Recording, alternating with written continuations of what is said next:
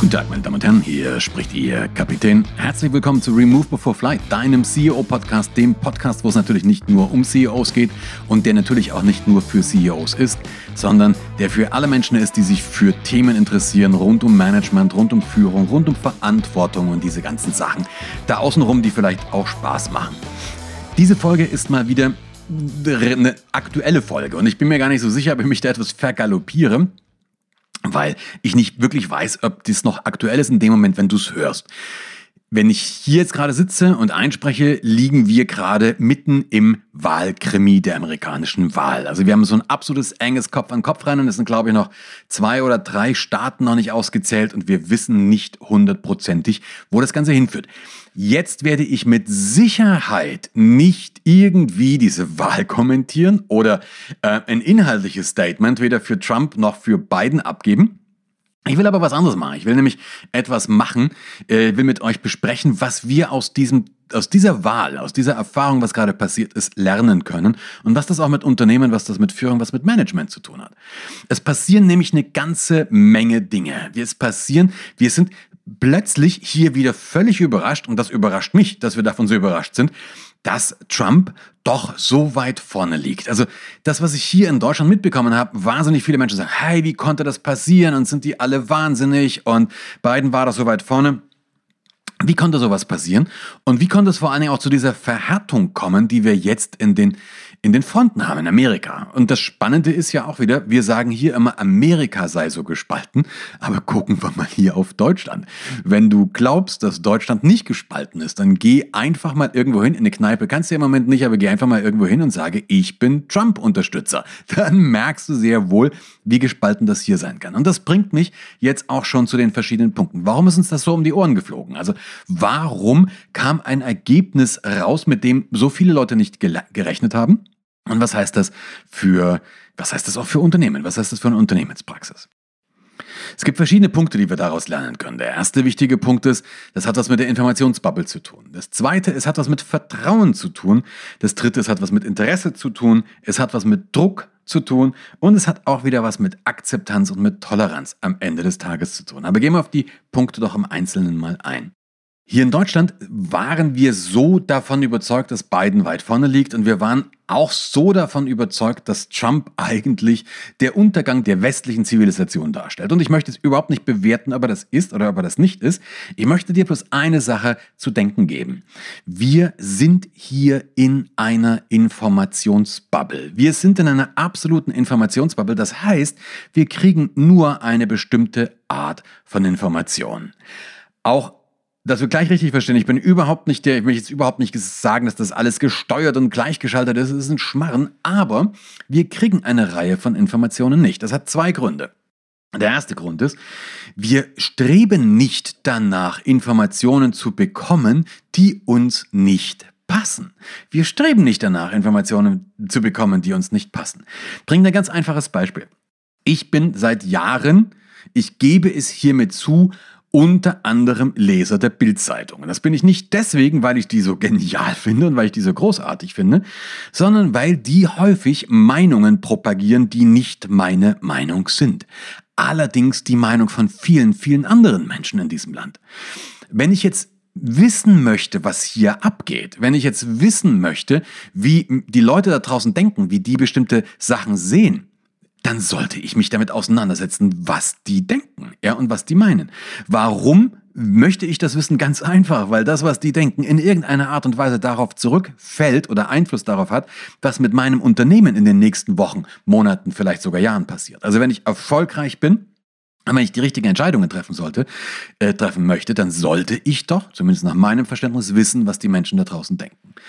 Das ist der eine Punkt. Was erlebe ich aber, wenn ich in bestimmten Kreisen die Bild äh, sage, die Bildzeitung lese, wie kannst du dieses Schmierblatt auch noch unterstützen? Hey, Freunde der Luftfahrt, entspannen wir uns mal. Also mit den paar Euro, die das, die das Online-Abonnement äh, kostet, weiß ich jetzt nicht, ob das eine wirkliche Unterstützung ist. Nichtsdestotrotz ist es eine Meinung, die für mich interessant ist, auch wenn es auch und gerade weil es nicht meine Meinung ist.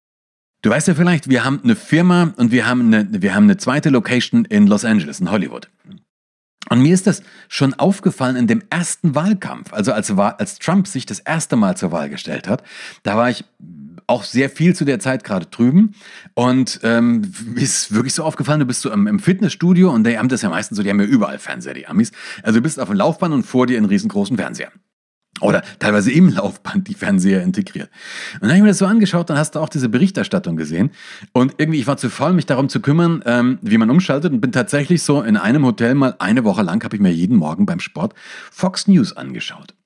Nochmal, ich muss das nicht teilen, aber die Berichterstattung war eine komplett andere. Es waren wirklich was, die haben andere Sachen berichtet, die haben andere Bilder benutzt und ich habe dann dieses Abenteuer, habe mich auf dieses Abenteuer eingelassen. Ich habe mich auch mit Trump-Wählern unterhalten. Aber dazu sage ich nachher nochmal was, also mit potenziellen Trump-Wählern. Also das Erste ist wirklich, was sind die Informationen, die wir haben? Wir sind, wir sind in der Informationsbubble drinne. Bist du immer? Ja, ich bin ein Mann, ich bin ein Mann, der ein Unternehmen hat, also ich bin auch noch ein männlicher Unternehmer. Ich bin über 50, ja, Ü50, habe einen Fable für Flugzeuge und tendenziell kannst du jetzt erwarten, dass in meinem Umkreis Menschen sind, die vielleicht so ähnlich ticken wie ich. Das filtert das schon mal. Die zweite Filterbubble, logischerweise diese ganzen Social Media. Facebook. Facebook, der Facebook-Algorithmus, ich habe das in dem Podcast schon ein paar Mal gesagt, der filtert Dinge so raus, wie, sie, wie, sie, wie Facebook glaubt, dass es mich interessiert. Ich kriege also tendenziell nur die Dinge mit, die ich mitbekommen möchte. Und Google macht genau das Gleiche. Also auch wenn ich google, wenn wir beide jetzt nebeneinander googeln würden, das ist den gleichen Begriff, würden wir höchstwahrscheinlich unterschiedliche Ergebnisse bekommen. Bis dahin ist es alles klar. Aber jetzt passiert noch was das habe ich schon in einem anderen Podcast mal erzählt, das Abilene-Paradoxon. Wenn dich das interessiert, einfach mal in dieser Timeline dieser Podcast schauen. Abilene-Paradoxon. Das ist ein Paradox, dass wir glauben oder wir, wir ähm, wie soll ich das aussagen? Wir, wir machen etwas, wovon wir glauben, dass die anderen meinen, es wäre richtig.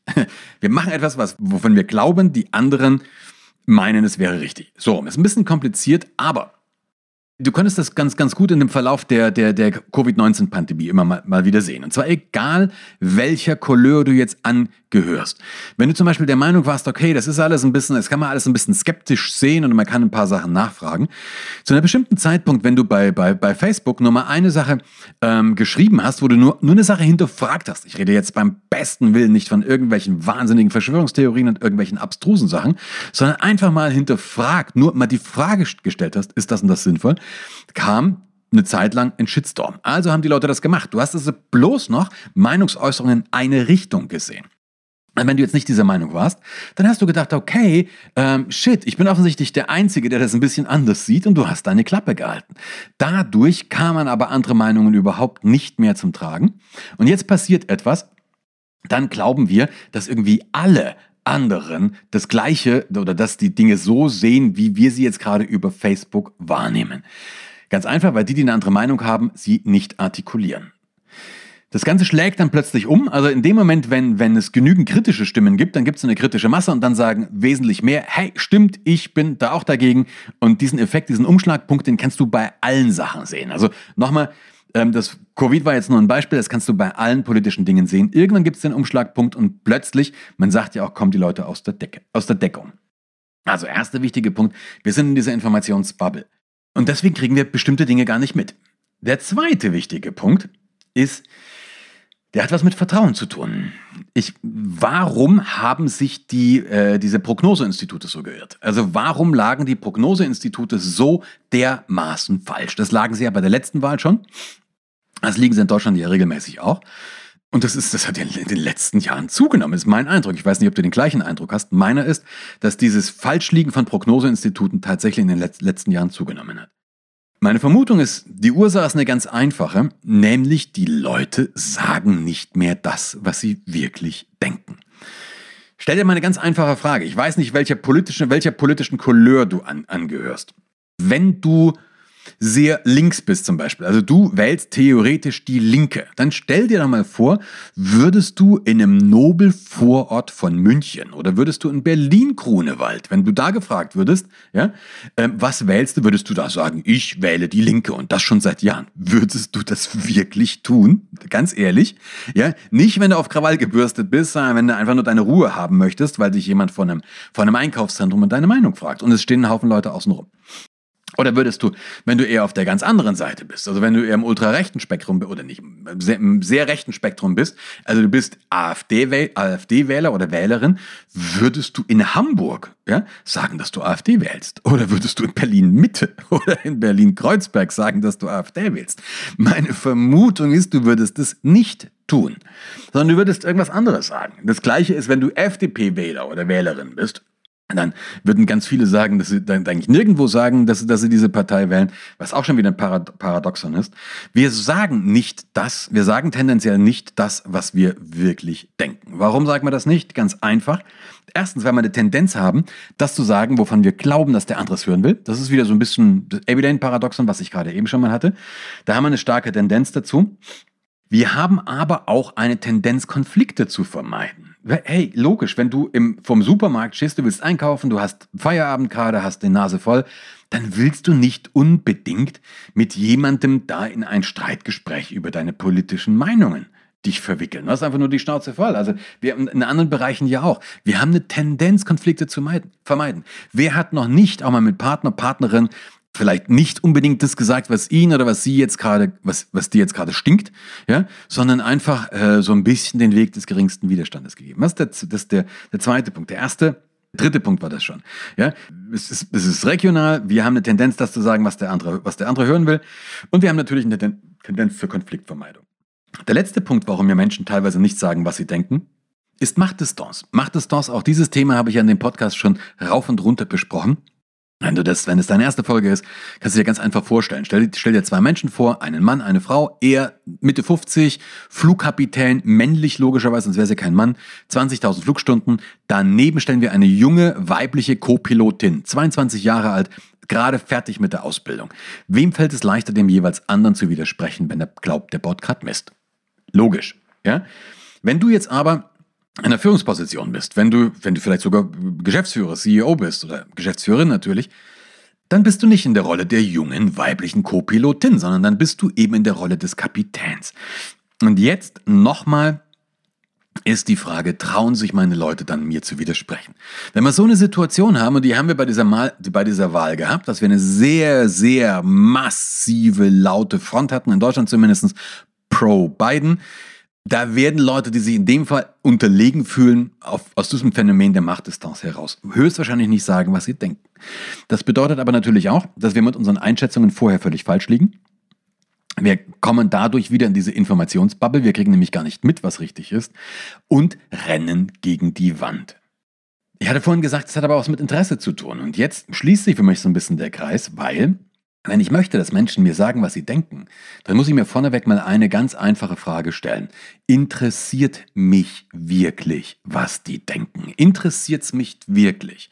Und die Frage, die ist sehr, sehr banal, aber heikel, weil ich behaupte, meistens interessiert es uns nicht. Lass mich dir zwei Beispiele bringen. Das erste ist wirklich noch das relativ harmlose bringe ich meinen Vortrag immer. Ich mache meinen Job seit 25 Jahren.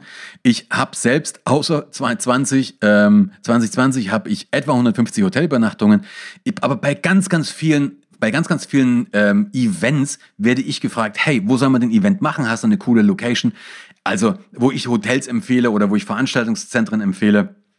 Ich stehe also für wesentlich mehr Hotelübernachtungen. Schätzt doch einfach mal, wie oft innerhalb der letzten 25 Jahre bin ich von einem Hotel um fundiertes Feedback gefragt worden. Fundiertes Feedback ist nicht beim Auschecken hat alles passt, Herr Brande. Das ist kein fundiertes Feedback, sondern wirklich ähm, können wir miteinander reden, können Sie uns vielleicht sagen, was wir besser machen könnten, was würde Ihnen das Leben leichter machen und und und und. In 25 Jahren dreimal und zweimal davon im gleichen Haus. Ich behaupte, es interessiert uns einfach nicht wirklich. Ja? Wir haben unsere Vorteile. Wenn du einen Konflikt mit einem Kunden hattest, wenn du einen Konflikt mit einem Kunden hattest, interessiert dich wirklich, was der denkt? Oder möchten wir eben gerne unsere Vorteile weiter, weiter behalten? Und jetzt eben der Punkt, nehmen wir diese Situation her, weil es so schön ist. Interessiert mich wirklich, was ein Trump-Wähler denkt? Oder bin ich der Meinung, das ist eh ein Vollidiot, der hat, der, der hat nur noch Suppe im Gehirn? Dann aber bitte tun wir nicht so, als hätte ich Interesse an dem anderen. Und dann bitte tun wir auch nicht unbedingt so, als wären wir Demokraten. Weil wenn ich nämlich davon, wenn ich davon überzeugt bin, dass 100 Millionen Menschen Vollidioten sind, das ist in meinen Augen wird's schwierig mit einer wirklich demokratischen, mit einer wirklich demokratischen äh, Legitimierung irgendeines zukünftigen Par äh, Präsidenten. Sondern das, was passiert, wenn, wenn dich das wirklich interessiert, dann wird es Sachen geben, die du hörst, die dir nicht gefallen. Es wird Sachen geben, denen du nicht zustimmst, aber das ist doch völlig in Ordnung. Ey, das ist der Witz an einer vernünftigen Diskussion, dass es da Sachen gibt, denen du, denen du nicht zustimmst. Interesse hat was mit verstehen wollen zu tun. Verstehen wollen. Und was ganz, ganz wichtig ist, Leute, verstehen hat nichts mit Recht geben zu tun. Verstehen hat überhaupt nichts mit Recht geben zu tun. Ich bringe dir ein Beispiel. Ich habe mich damals nach der ersten Wahl, da war ich gerade in, äh, in äh, ich kann mehr, wo das war, in Dallas war das, habe ich einen Vortrag gehalten und habe mich da mit einer, mit einer Frau unterhalten. Das war so, die Speaker waren so zum Essen eingeladen und ich habe mit einer Frau unterhalten, sehr in Amerika, ziemlich bekannte Frau, sehr erfolgreiche Speakerin, hat an wirklich Hammerbüchern mitgeschrieben. Und ich wusste, dass sie Trump-Wählerin ist. Und es ging ihm so ein bisschen, es war gerade so, es ging noch um diese Mauer, das war das große Thema. Und ich habe ihr so gesagt, ähm, du, ich bin in einem Land äh, groß geworden, wo es eine Mauer gab und glaub mir bitte eins, Mauern zu bauen ist keine gute Idee. Niemals. Das ist meine Überzeugung, was damals, das ist es nach wie vor. Ich glaube, das ist echt keine gute Idee. Ähm, na, da hat sie gesagt, weißt du, das sehe ich ein bisschen anders, weil wir haben eine Range, wir haben eine Range, äh, was hat sie gesagt, irgendwie 70, 80 Kilometer von der mexikanischen Grenze weg oder 100 Kilometer, ich weiß es gar nicht. Und wenn du einmal in der Nacht ähm, in dieser Range die ganze Nacht wach warst, weil irgendwie 100, 150 Menschen mit Motorrädern und schwer bewaffnet um deinen Zaun drumherum fahren und du weißt, das machen die nicht aus Spaß, sondern die würden ganz gerne hier einbrechen. Und wenn in deiner ganzen äh, Bekanntschaft keine einzige Familie ist, wo noch nicht mindestens ein Mitglied Opfer eines Gewaltverbrechens wurde, dann siehst du das ein bisschen anders. Bitte richtig verstehen. Ich habe die Fakten jetzt nicht überprüft. Ich sage dir einfach nur, was die gesagt hat. Ich weiß nicht, ob das richtig ist. Ich weiß nicht, ob das, ob das maßlos übertrieben ist. Keine Ahnung. Geht mir gar nicht darum. Aber wenn ich das zuhöre, dann kriege ich plötzlich einen Gedanken dafür, warum die so tickt, wie sie tickt dann kriege ich plötzlich mit, okay, was ist das vielleicht? Und wenn ich mich mit, mit, mit, mit, ich habe mich mit anderen Menschen unterhalten, die haben zu mir gesagt, hey, ich weiß, dass Trump ein Idiot ist. Ich weiß das, der Typ ist ein Vollidiot. Der Typ ist ein Vollidiot.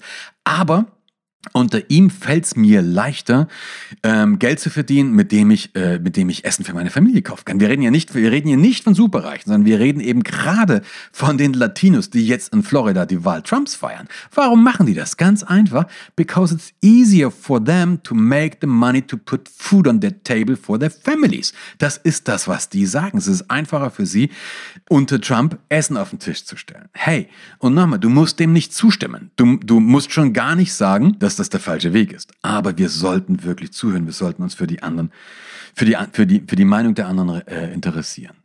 Na, dann kommt der Punkt, ich hatte vorhin Druck gesagt. Druck erzeugt Gegendruck. Je krasser ich mit Worten, Worten ist ja auch Druck, auf Leute Druck ausübe, ja, ich wollte jetzt sagen einprügeln, aber was ist das falsche Wort? Aber je krasser ich diesen Druck ausübe, umso mehr werde ich etwas erleben. Das ist ein psychologisches Phänomen, das Ding nennt man Reaktanz. Das ist der psychologische Widerstand. Wenn du zu den Leuten immer sagst, du bist ein Vollidiot, dann muss ich mich irgendwie nicht wundern, wenn die sich be be benehmen wie ein Vollidiot. Wir haben dieses, dieses, dieses äh, Thema hier in Deutschland schon mehrfach gehabt. Wir haben das gehabt wirklich mit als Pegida aufkam bitte auch, ich bin da, das ist überhaupt nicht meine Bühne. Nur wenn ich, wenn ich sofort auf die verbal einprügle und sage, ihr seid alles Vollidioten. Ich rede, und ich rede ganz am Anfang, ich rede ganz am Anfang davon. Ja? Wenn da in Dresden, ich habe ein Interview gesehen, da sagt eine, eine ältere Frau, eine Oma sagt, ich weiß nicht mehr, wo ich hin soll, ich habe Angst und das ist der einzige Platz, wo ich hingehe.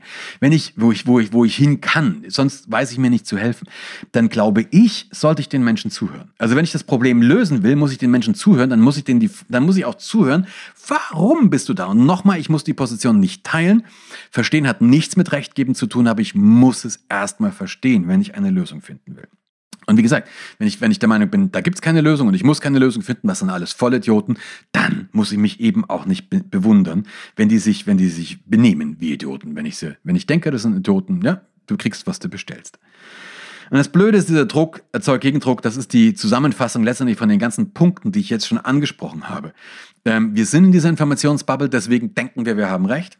Die anderen sagen uns nicht mehr, was sie, was sie, was sie denken, unter anderem deswegen, weil wir diesen, diesen Informationsdruck drauf ausüben und weil es uns häufig eben auch nicht interessiert. Und dann komme ich in diese Reaktanzphänomene. Persönlich, ich würde mir persönlich wünschen, dass Biden gewählt wird, ganz ehrlich. Also das würde mir ist es, du kannst wählen, wen du willst und du kannst deine Sympathien haben für wen du willst. Für mich ist denn Demokratie, dass wir trotzdem miteinander ein Bier trinken können und uns trotzdem intelligent unterhalten können. Und ich versuche, dich zu verstehen. Ich natürlich auch versuche, dich zu überzeugen. Das ist ja das gute Recht. Aber ähm, dass, dass ich versuche, dich zu verstehen. Und da komme ich zu einer Auflösung. Was könnte eine Lösung sein? Was könnte eine Lösung sein? Äh, Im Moment, wenn Biden gewählt wäre, glaube ich im Moment, dass für die Situation er der bessere Präsident wäre. Alleine deswegen, weil er wirklich ein ruhiger, sehr besonnener, alter Mann ist, der ein paar Mal schon gezeigt hat, dass er mit hoch emotional aufgeladenen Situationen umgehen kann und dass er Verständnis zeigen kann und dass er, dass er integrieren, dass er integrieren, wieder integrieren kann. Ich hoffe zumindest, äh, dass er das, wenn er denn gewählt werden würde, auch tut. Das, was wir aber, glaube ich, insgesamt brauchen, ist, ich würde mir wieder ein bisschen mehr Toleranz wünschen. Das habe ich äh, zu Covid-19 schon gesagt. Müssen wir uns wirklich so als Feinde behandeln, bloß weil du eine andere Meinung hast? Manchmal ist es schwer, eine andere Meinung auszuhalten. Vor allen Dingen, wenn ich sie wirklich als bedrohlich, wenn wir in einer bedrohlichen Situation sind. Wenn ich, du kannst Covid-19 nehmen, du kannst diese Wahl nehmen, du kannst äh, eine wirtschaftliche Situation nehmen, in der sich sehr, sehr viele Menschen im Moment befinden und auch noch reinkommen werden. Wenn die Situation, die ich erlebe, wenn ich die als sehr bedrohlich erlebe, dann ist es schwer, eine wirklich andere Position auszuhalten. Ich persönlich glaube aber, dass das die Basis ist, weil du kannst eine ganz einfache Frage stellen. Die Frage meine ich verdammt ernst. Die Frage lautet, bist du unfehlbar? Glaubst du, dass du unfehlbar bist? Wenn du sagst, ja, also, schon, also normal Job, dann ist das eh alles wurscht. Dann brauchst du um diese Punkte nicht kümmern. Wenn du aber sagst, hm, es könnte eventuell unter extremsten Ausnahmesituationen sogar mal mir passieren, dass ich vielleicht eine Situation falsch einschätze, dann würde es doch nichts schaden, wenn du in irgendeiner Art und Weise so ein Korrektiv hättest. Wenn wir aber davon ausgehen, dass wir selbst nicht unfehlbar sind, dann würde es auch Sinn machen, Leute um uns zu haben, die eine andere Meinung vertreten. Nur das ist nämlich eine bunte Welt, nur das ist eine Welt von Vielfalt, nur das ist colorful und colorful ist beautiful. Also insofern, ihr Lieben, bleibt gesund, lasst es krachen. Wenn ihr mögt, gerne diesen Podcast teilen, weiterempfehlen, ein Like logischerweise. Ähm, schreibt was in die Comments, wenn ihr mögt, schreibt mir eine persönliche Mail. Bleibt auf jeden Fall gesund und ich freue mich, wenn wir uns bald wiedersehen. Bis dann, ciao, ciao.